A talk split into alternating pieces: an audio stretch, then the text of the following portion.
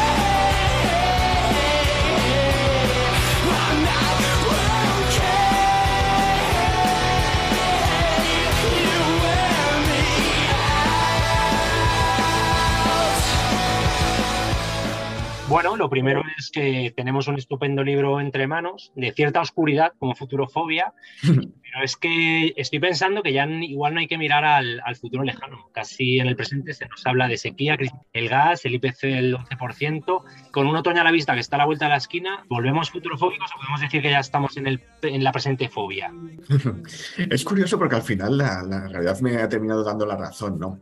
Es verdad que gran parte de estas cosas de las que estás hablando, pues al final es bastante probable que ocurra, aunque no sabemos hasta qué punto, hasta qué grado pueden ocurrir.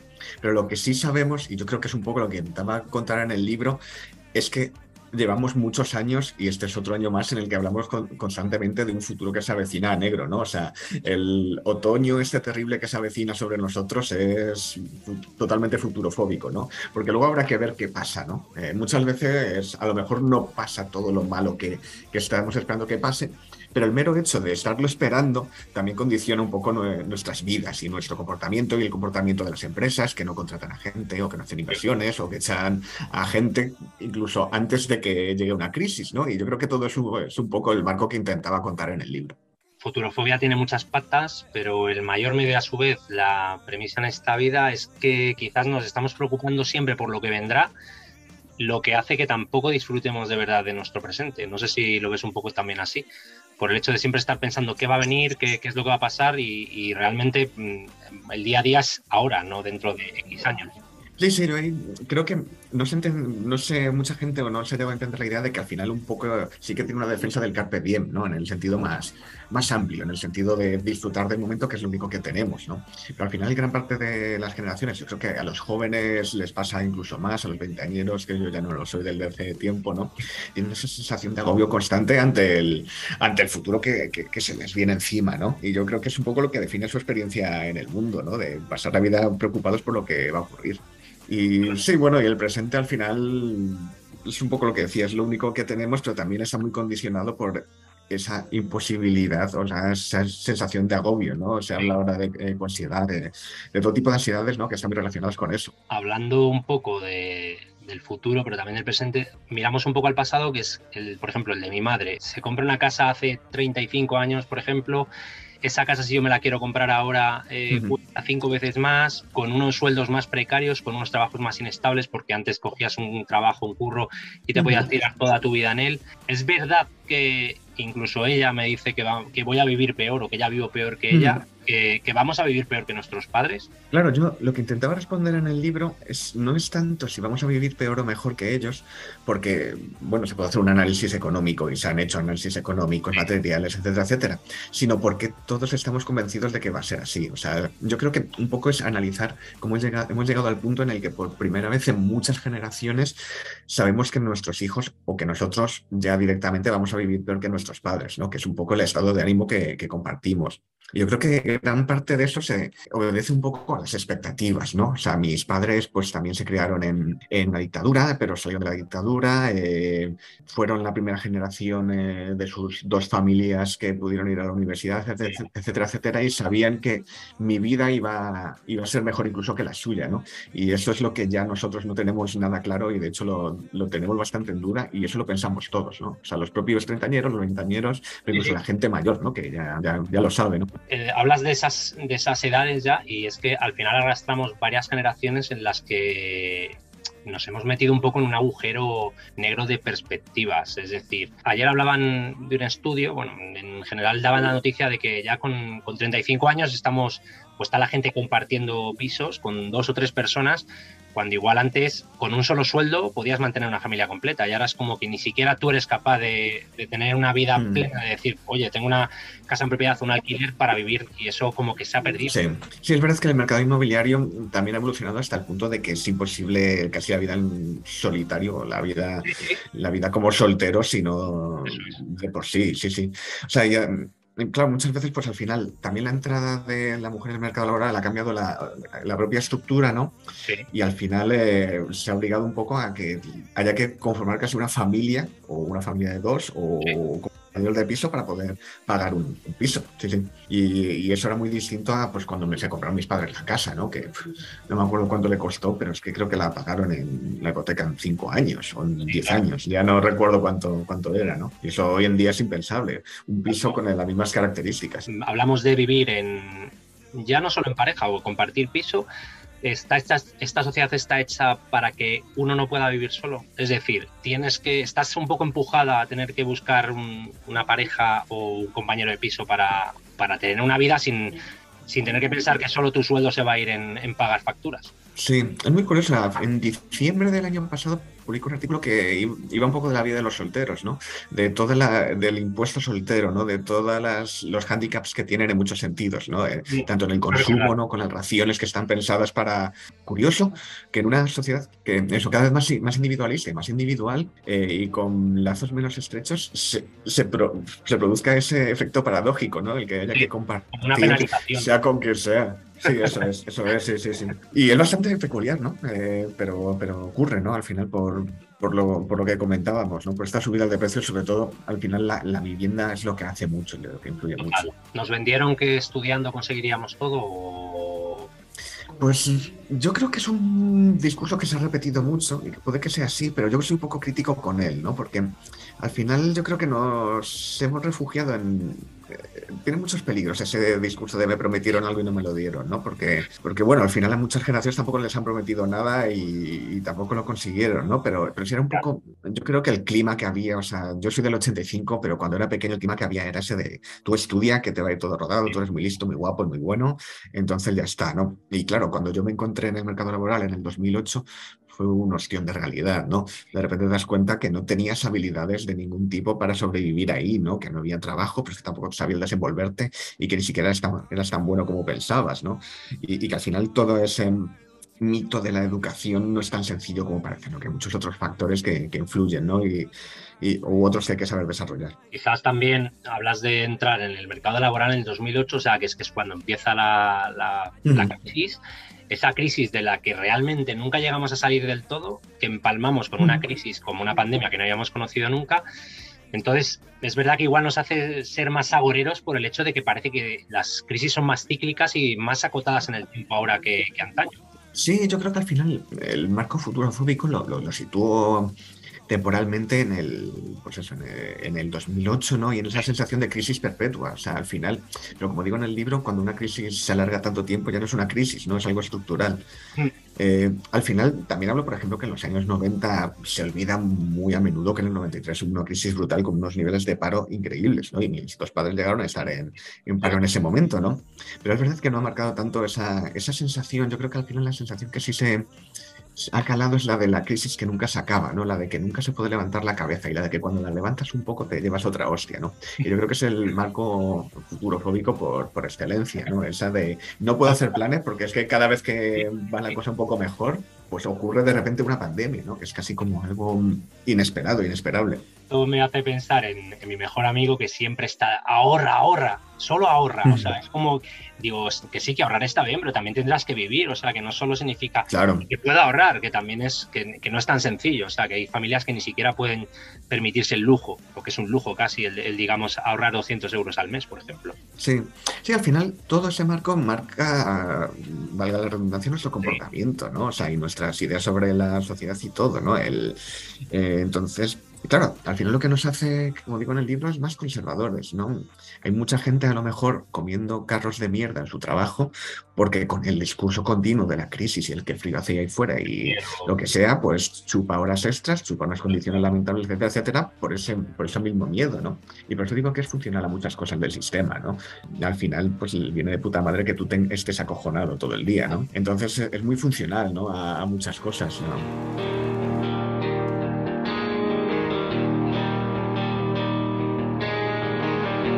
Sabes que te va a alcanzar y que a veces lo mereces y nunca es para tanto.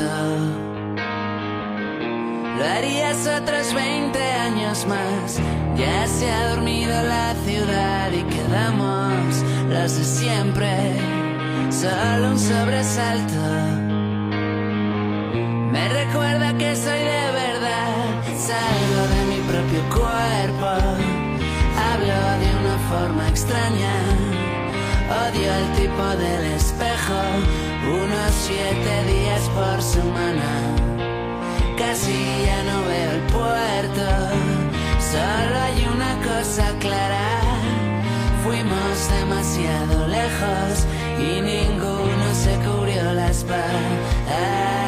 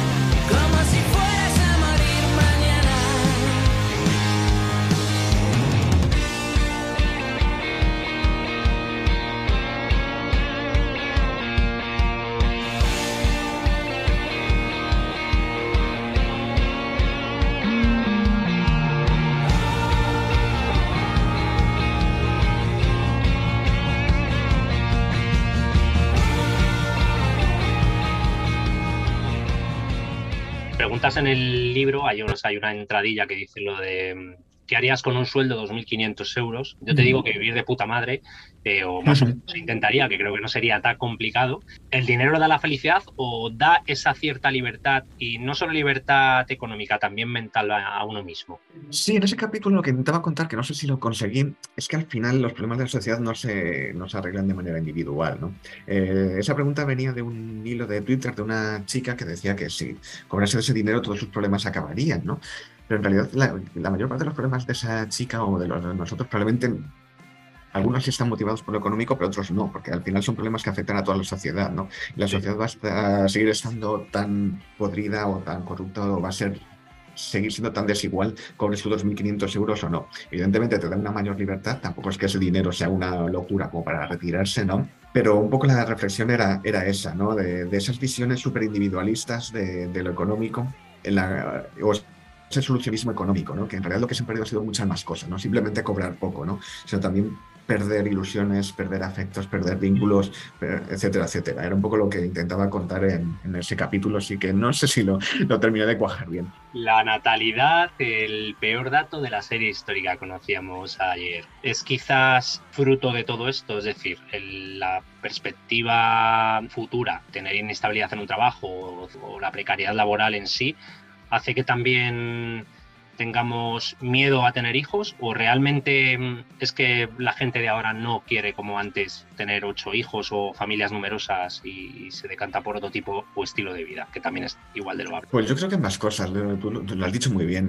Yo creo que hay una parte en la que evidentemente se retrasa el nacimiento de los hijos, en algunos casos hasta que ya no es posible tenerlos por las condiciones materiales, pero también hay que no hay que perder de vista que al final la gente no quiere tener ocho hijos ni siete, pero es que a lo mejor ni dos, ni uno, ni, ni uno, quiero decir, ¿no? que hay un cambio evidentemente de valores en las sociedades occidentales y en, las sociedades desarrolladas cuando alcanzan un nivel de desarrollo que ocurre en todas partes. Y yo este año precisamente hablando con muchos demógrafos me he dado cuenta de esas ideas equivocadas que tenía sobre la natalidad, ¿no? Y siempre me han dicho, la natalidad nunca se recupera. Es decir, hay un cambio de valores en el cual lo normal es que baje, baje, baje, y porque se produce ese cambio de valores, ¿no? Entre las mujeres en el mercado laboral, las mujeres empiezan a tener también su independencia, a tener su, su carrera, a tener sus pretensiones en las cuales ya son diferentes, eh, la gente tiene otros estilos de vida a lo mejor en los que predomina otra cosa, con lo cual es normal que, ocurra, ¿no? Hay un discurso también apocalíptico y futurofóbico en torno a, la natalidad que, que, habla un poco de eso, ¿no? Del apocalipsis que se viene, ¿no? De porque son, que es muy curioso porque están los dos, al mismo tiempo muchas veces vienen de, de agentes similares, ¿no? El de la sobrepoblación y el de la infrapoblación, ¿no? La sobrepoblación, además siempre es la sobrepoblación de los países pobres y la infrapoblación población de los países desarrollados, ¿no? que evidentemente es un discurso muy, muy racista en el fondo y, xenófobo. Es un discurso muy de extrema derecha en muchos casos. Es un poco curioso porque además eh, hablamos de natalidad y es verdad que nos hemos mm, acostumbrado a que la gente o tenga hijos más tarde o tenga menos o ni siquiera los tenga, pero sigue existiendo esa presión social hacia las parejas que no tienen hijos. No sé si lo ves tú así también. Y, lo digo porque te siguen preguntando y en la típica comida, oye, ¿y para cuándo un hijo? ¿Sabes? Como ya te están metiendo esa presión, incluso tu propia familia, ¿no? El, el y a lo mejor tú o tu pareja o los dos habéis decidido que no queréis tener hijos. Sí, sí, a mí me ha pasado un montón de veces, ¿no? De hecho, eh, saqué una columna hace ya muchos años y sigo en la misma posición que se titulaba así, de no me preguntes cuándo voy a tener hijos, ¿no? Pero sí que, es, sí que hay una presión ahí muy, Sí, al final yo creo que también lo que ocurre en eso es que es como un, hito, un hito vital, ¿no? O sea, eh, tienes un trabajo, tienes una pareja, mm, y tienes un piso, después de tener el piso, ¿qué toca con los niños? Es en plan de... Muchas veces ni siquiera es hablar de niños, ¿no? Es cuándo vas a dar tu siguiente paso vital. Es a lo que se refiere esa pregunta, ¿no? Sí, sí. Lo que pasa que ahora eh, no es como antes, o sea, ya no es que no tengas hijos, es que ni siquiera tienes casa. O sea, las, cosas han cambiado. Entonces, claro, si lo, si lo ponemos en perspectiva, no un fracasado, pero realmente es como un fracaso el no tener, o sea, no tienes en propiedad nada, igual ni tienes coche, no tienes casa, no tienes hijos, el baremo sigue siendo el mismo o hay que ponerlo en perspectiva y decir, no, joder, eh, es que ahora es, es lo que toca. Bueno, al final hay que redefinir un poco la ideas del éxito del fracaso. También, por ejemplo, España ha sido tradicionalmente un país de propietarios y otros países europeos lo han sido, ¿no? Y en otros países a lo mejor no se consideraría un fracaso no tener un piso en propiedad, ¿no? Eso también depende mucho del, del, valor simbólico que ha tenido la propiedad del piso en España, por ejemplo. ¿no? Entonces, al final, un poco lo que abogo también en el libro es la definición de valores, ¿no? De no tragarnos los valores que a lo mejor eran de la generación de nuestros padres o nuestros abuelos y tal, que eran diferentes, ¿no? Sin duda. De crear los propios, los nuestros propios, ¿no? De, sobre todo de una manera libre. O sea, no me gusta mucho la palabra libertad, ¿no? Pero al final que cada uno tiene que definir lo que... Sobre todo por las connotaciones que va teniendo neoliberales, ¿no? Pero, pero un poco definir un poco lo que cada uno quiere y lo que pretende, ¿no? no sé si, supongo que sí, viste el, el tweet o el comentario que hizo Elisa Beni sobre Sabía que venía eso. No tenemos casa. O sea, la gente no tiene casa porque, claro, se dedica a gastarse la pasta en Netflix, en pegarse un viaje e ir a festivales. Es un poco canalla ese comentario por el hecho de que puedes hacer eso, aunque sean tres veces al año, y no significa que con eso no o sea, te estés quitando de comprarte una casa. Es que las condiciones que tiene el mundo ahora mismo es muy complicado aunque puedas permitirte un viaje a Londres porque vale 60 euros, pero eso no significa que estés malgastando el dinero y digas, no, es que he decidido no comprarme la casa, sino que las condiciones no te dejan hacer otra cosa. Es un razonamiento muy perverso porque mm. yo creo que es manifiestamente falso. Pero a mí lo que me preocupa de ese caso es que si es un discurso que veo cada vez de manera más frecuente en cierta generación, en cierta visión ideológica, ¿no? Cuando, que yo creo que ellos mismos son son hay como un choque ahí de valores, ¿no? Eh, lo mismo que hablábamos, que, me parece falso. O sea, además yo lo, ponía en Twitter, ¿no? Que de repente ella decía como que ellos, la generación de nuestros padres, nuestros abuelos, no salían. Yo digo, no se gastaba a lo mejor tan dinero en un viaje a Londres a ver un concierto, ¿vale? Como dice mi madre, no había low cost, o sea, no había Ryanair, ni existían estas Claro, claro, claro, claro, evidentemente. En Londres era 200 euros, no 50 pavos. Eh, no había esas posibilidades, pero sí que salían. O sea, yo recuerdo que además, de hecho, la gente salía más. O sea, mi recuerdo es que de hecho el ocio se ha ido privatizando y se ha ido haciendo más más individual, ¿no? Entonces, por eso me sorprende esa visión de, que, todo el mundo se quedaba en casa. Y es algo que hasta mis propios padres les he oído decir mucho últimamente y no sé de dónde viene. Yo me imagino que lo, están repitiendo en la tele, este discurso de que la gente antes no salía, cuando, cuando jolín, no sé, yo me iba un mes de vacaciones con mis padres a un apartamento en la playa, ¿no? O sea, o sea me parece como de repente que una reescritura del pasado, como un mítico. A mí una cosa que me, que me obsesiona mucho, ¿no? También que es esta competición entre precariedades, ¿no? Que, que aparecía en un programa de radio, ¿no? En el que me ponían cortes de gente pues mayor, ¿no? Que me decía, pues yo tuve hijos y me tenía una mano delante y otra detrás, ¿no? Y era todo como alardear un poco de lo mal que lo habían pasado, ¿no? Y mi pregunta era, bueno, es ¿qué quieres un pin? O sea, si precisamente la gracia está en que en que ha ido mejorando la sociedad y que vaya cada vez mejor, ¿no? Pero de repente hay como una especie de, de, moralización de una generación hacia otra en lo mucho que sufrieron ellos y lo, y lo malos que somos nosotros, que es un choque generacional un poco chungo, la verdad, y preocupante, ¿no? Porque se basa en premisas que son bastante falsas y viciadas.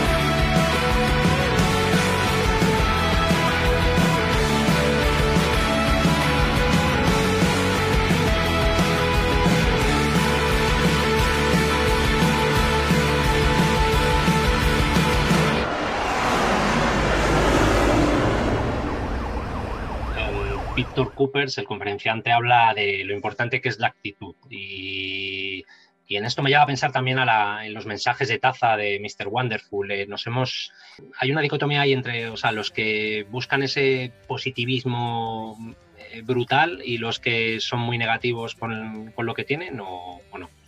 Sí, yo en el, libro hago una pequeña defensa, no de una defensa de la autoayuda en sí, sino de sus consumidores, ¿no? que al final se han convertido como la nueva especie de, religión. ¿no? Yo creo que hay una especie de mirada muy elitista hacia ellos, en plan de esta pobre gente que no entiende nada, que solo le usa los mensajes vacíos y ñoños y huecos, etcétera, etcétera. Y digo que en el fondo, pues en muchos casos son clases bajas, ¿no? O, gente que no tiene otra, algo a lo que, a lo que agarrarse, ¿no? Que ese, que ese optimismo, ¿no? Digo que hay que el pesimismo tiene como muy buena reputación y el optimismo muy mala, ¿no? Es como que la gente además a la que le va muy bien o la que le dice a, los que no les va tan bien, no tengáis esperanza que esto solo va a ir a peor, etcétera, etcétera. Eso me parece también muy, muy responsable, ¿no? Porque hay gente que hace carrera viviendo de puta madre y, y diciendo a los demás lo, mal que va a ir todo, ¿no? Sin darle ni siquiera una brinda de, de esperanza. La polarización perjudica o, no también un poco a todo esto, a este pensamiento? Sí, yo creo que sí. También es verdad que con el término polarización tendría cuidado porque al final se ha convertido en otra de esas palabras como DIN que sirven para justificar cualquier cosa, resumir. Cualquier cosa es polarización. Eh, eh, si te, un nazi te pega una paliza, pues es polarización. O sea, parece que, que, sirve para, describir fenómenos que muchas veces son a lo mejor más complejos que eso, que la propia polarización. O sea, evidentemente lo hay hay un cierto premio, se premia eh, estar en muy. permanecer de manera férrea en tu posición. yo creo que eso es una de, las cosas importantes, ¿no? Hablas de los emojis, eh, con el emoticono de derretido, que es, muy significativo. También el de, la, mierda también viene muy bien, muchas veces. Mm. es un clásico, para mí eso es un clásico.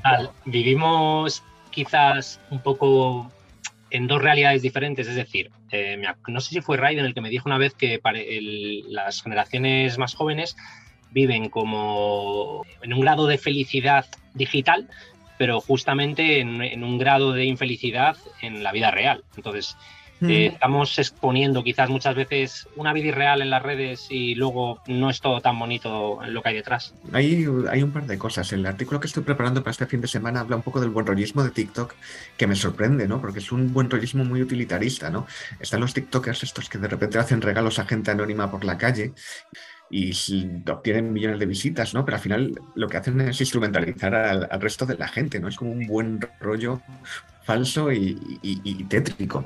Y, a mí me sorprende mucho, ¿no? Porque de repente todo puede convertirse en material de, engagement, ¿no? O sea, ya, tú lo que quieres no es hacerle un favor a nadie, ni hacerle feliz, ni ayudarle. Tú lo que quieres es hacerlo para ti. Efectivamente, es, una motivación egoísta. Eso por un lado. Y luego por otro es verdad que las redes sociales tienen un ciclo muy, muy curioso, ¿no? En el cual yo creo que se va alternando la felicidad con la depresión, ¿no? Y yo creo que ha habido momentos en los que, por ejemplo, en redes o en Twitter se generan también como un ambiente de bajona. Entonces, en el cual de repente todo el mundo empieza a contar sus problemas, etcétera, etcétera, lo mal que están, hasta el punto de que se convierte en otro cliché, ¿no? Y incluso se exagera ese estar mal en el que antes hubo momentos en los que tú exponías la comida tan guay que te estabas comiendo o los viajes que estabas haciendo y ahora expones lo mal que estás, ¿no? Y luego cambia un poco porque va en ese ciclo de lo que en cada momento genera, genera engagement o genera, genera contenido, ¿no? Y es muy peculiar porque, eh, sobre todo el año pasado, además, se, veía mucho en redes sociales, ¿no? Con, con el burnout de la pandemia y tal, de, de, ese cansancio y de cómo la gente lo compartía y era un sentimiento compartido, ¿no? Y, y luego va cambiando, ¿no? Va entre esos dos polos, yo creo. En lo personal, ya que hablas hablado de la pandemia, ¿en qué ha cambiado eh, el lector de prepandémico al pospandémico? Si es que ha cambiado en algo. Pues yo creo que bastante. Ha cambiado por la pandemia, ha cambiado también por el propio libro, porque al final me ha supuesto un poco de terapia darme cuenta de muchas cosas, ¿no? Que yo he sido el primer futurofóbico y, evidentemente no es una actitud que señale entre los demás, sino que me, la he, dado cuenta que estaba en mí, ¿no? De toda la cantidad de decisiones que no he tomado en la vida por, ese miedo al futuro, ¿no? Ese miedo a las consecuencias de mis actos, ¿no? Y yo creo que también es lo que define a lo mejor a, mi generación, o al menos a mí, ¿no? Ese quedarnos como estamos ante la posibilidad de que cambiar vaya a ser peor, ¿no? Y yo creo que es, que es una también para descubrir muchas cosas sobre mí mismo, ¿no? Principalmente eso, ¿no? El, como el miedo me ha, me, ha atenazado, ¿no? Para no tomar ciertas decisiones o para contentarme con lo que tenía, aunque lo que tenía no me hiciese feliz. sería un gran superpoder el saber cuál es el resultado de las decisiones que tomamos sin, o sea, conociéndolas antes. Pues sería el peor superpoder del mundo, porque al final lo que nos convierte en humanos es tomar decisiones sin saber las consecuencias. O sea, básicamente somos la suma de nuestras decisiones. Entonces, dejaríamos de ser humanos, que es lo que mola, ¿no? Eh, tener que enfrentarte con tus propias decisiones y, y apechugar con ellas. Y retrocedemos a los 2000 y llegando a la crisis del 2008 eh, se nos vendió que habíamos vivido por encima de nuestras posibilidades. Entiendo que había gente que, que se compraba casas de 200 o 300 mil euros con sueldos pequeños o incluso grandes, pero en, en, sectores como la obra, que a lo mejor era un poco puntual con el boom de la inmobiliario, pero no sé si también nos incitaron a ello desde los propios bancos, por ejemplo. O sea, el propio sistema hizo que, todos nos, bueno, yo no, pero bueno, que nos metiéramos en créditos que eran, era una vida irreal realmente a futuro, claro. Eh, hipotecarte a 50 años y cosas así, como que era una, una historia que nos estaban vendiendo que no era real realmente. Por supuesto, además se dijo lo de que habíamos vivido por encima de nuestras posibilidades y los que más habían vivido por encima de sus posibilidades eran los bancos, ¿no? que son nada más los que no, han cambiado de, comportamiento.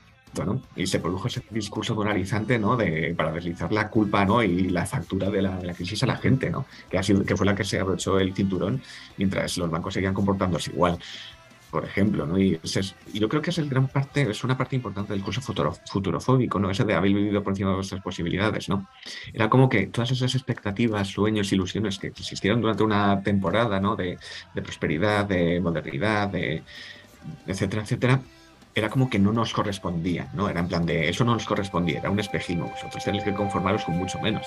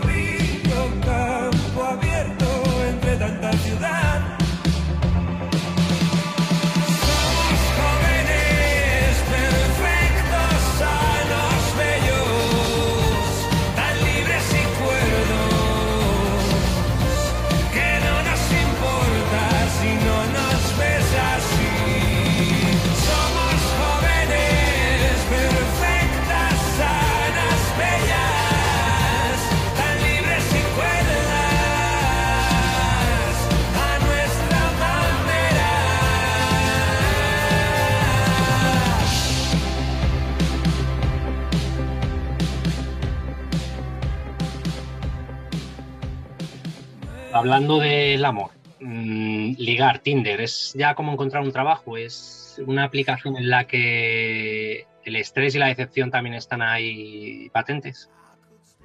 Yo imagino que sí, es que nunca he utilizado Tinder, entonces no, no, me lo, no lo controlo bien, yo solo lo, conozco de oídas, pero sí, yo creo que hay una cosa ahí en Tinder, ¿no? Que al final te va generando la frustración de, de las categorías de ver siempre lo mismo, ¿no? Que hmm. eh, a mí me resulta extraño, ¿no? esa visión tan racional de los demás o del amor o del atractivo que es mm, tener que juzgar a alguien por unas fotos, por una información determinada, etcétera, etcétera, ¿no? A mí se me hace, se me hace muy extraño, la verdad. O sea, me, me costaría verlo y yo creo que eso es un poco lo que genera la, la, la, distorsión, porque al final yo creo que en eso siempre tiene que haber una chispa personal, o, aunque no sea personal, incluso puede ser virtual, pero de otra manera, ¿no? Tiene que ser algo más, más espontáneo, ¿no? Que esa racionalización de, las características ajenas. Y el tiempo perdido, o sea, nos convierte un poco más en futurofóbicos por el hecho de tener relaciones largas, de repente llegar al precipicio en el que lo dejas y tener que volver a empezar nos, nos hace un poco también tener ese miedo, esa incertidumbre hacia lo que vendrá, sobre todo cuando ya vas cumpliendo edades, que no es lo mismo con los 20 o cuando salías a de repente encontrarte, aunque tengas más opciones ahora, pero que igual nos dejan un precipicio en el que también nos da un poco de miedo para lo siguiente. Sí, pero bueno, eso ha pasado también siempre. Lo que pasa es que ahora yo creo que sí que existe la posibilidad de dejar una relación larga que antes mucha gente no lo tenía, ¿no? Era impensable que, que se dejase una relación larga y ya, ya no digamos si tenías hijos además, ¿no? Entonces, bueno, en el fondo es, una ventaja, ¿no?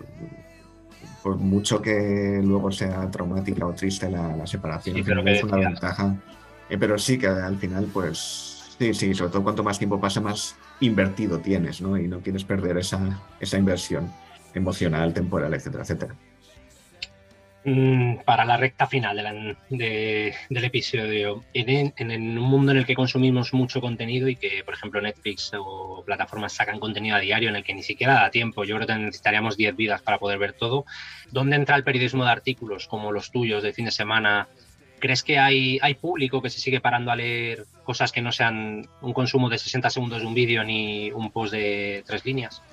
Yo creo que sí, además, eh, yo hago un esfuerzo consciente por ser breve y conciso. O sea, yo siempre digo que mi mayor influencia cuando escribo una columna, a lo mejor no son otros columnistas que también, sino, sino que es una canción, ¿no? O sea, para mí la música es muy importante y lo que intento hacer en cada columna es como captar esa emoción, ¿no? Como esa canción que te transmite eh, la sensación de estar recorriendo un desierto eh, acompañado por la persona que te gusta, pues algo parecido en forma de columna, ¿no? Que me gusta ser muy conciso y yo creo que la forma de escribir intento representar esa forma de verso un poco, ¿no? De, frases cortas que, lleguen.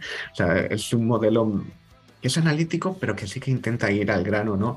Y darle un poco la vuelta o ver lo que hay debajo de, lo obvio, ¿no? Sin tener que resultar farragoso ni, ni especialmente académico, aunque esté ahí todo recogido, ¿no? Eh, pero está, intento que esté un poco destilado. Y, el, y Twitter, me acuerdo que creo que fue el director de, no sé si el de New York Times, que dijo que el, periodismo, había que recordar a los periodistas que el periodismo no es Twitter. ¿Qué es Twitter para ti?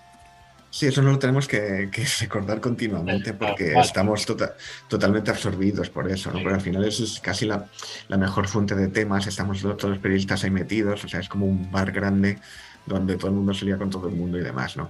Entonces, eh, está bien recordar eso de vez en cuando, porque además es una porción muy pequeña de la sociedad, muy, muy pequeña. Es verdad que luego parece representarlo, porque como los medios le dan tanta bola, parece que, que es mucho más grande, pero en el fondo es una parte muy pequeña, ¿no? Y luego cuando te juntas con gente que no tiene Twitter ni nada por el estilo, te das cuenta que los discursos y los debates que se están produciendo van por otro lado, ¿no? Totalmente. Solo que te quedas ahí en esa burbuja tú metida y os tengo metido y, y piensas que ese es el mundo, pero realmente es muy pequeña la, porción.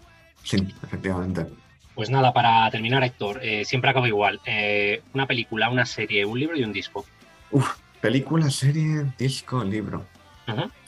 Sí, pues mira, vi una película el otro día, déjame que me acuerde el título. Eh, Relato Criminal, The Undercover Man de Joseph H. Lewis del, año 49. Me pareció magnífica, una serie B negra de los años 40. Me gustó un montón, eh, del director del Diablo de las Armas. Eh, ¿me, ¿me, has dicho también un disco? Disco, libro, serie, película, sí. Vale, disco...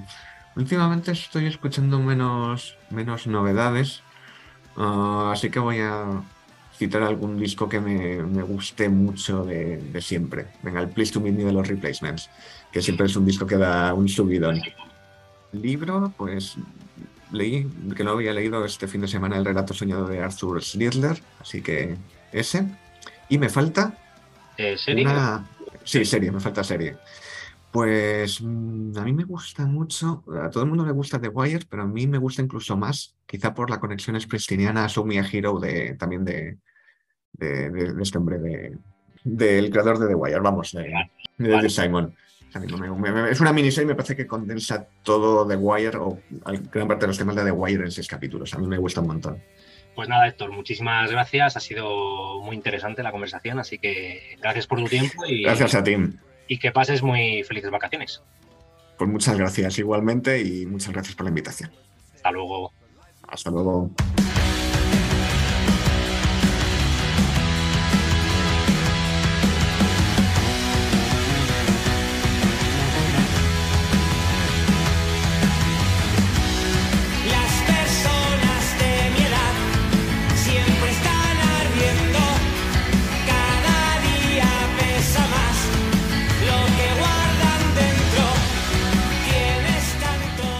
Así, futurofóbicos, aunque también poniendo en perspectiva un poco todo, dadas las circunstancias de las que venimos y a las que vamos, en una charla muy interesante con Héctor García Barnés, al que desde aquí vuelvo a dar las gracias por su participación y os emplazo a escuchar el próximo episodio del podcast.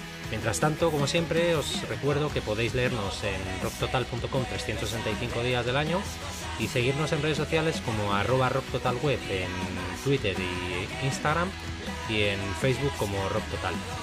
Mientras tanto, sed felices.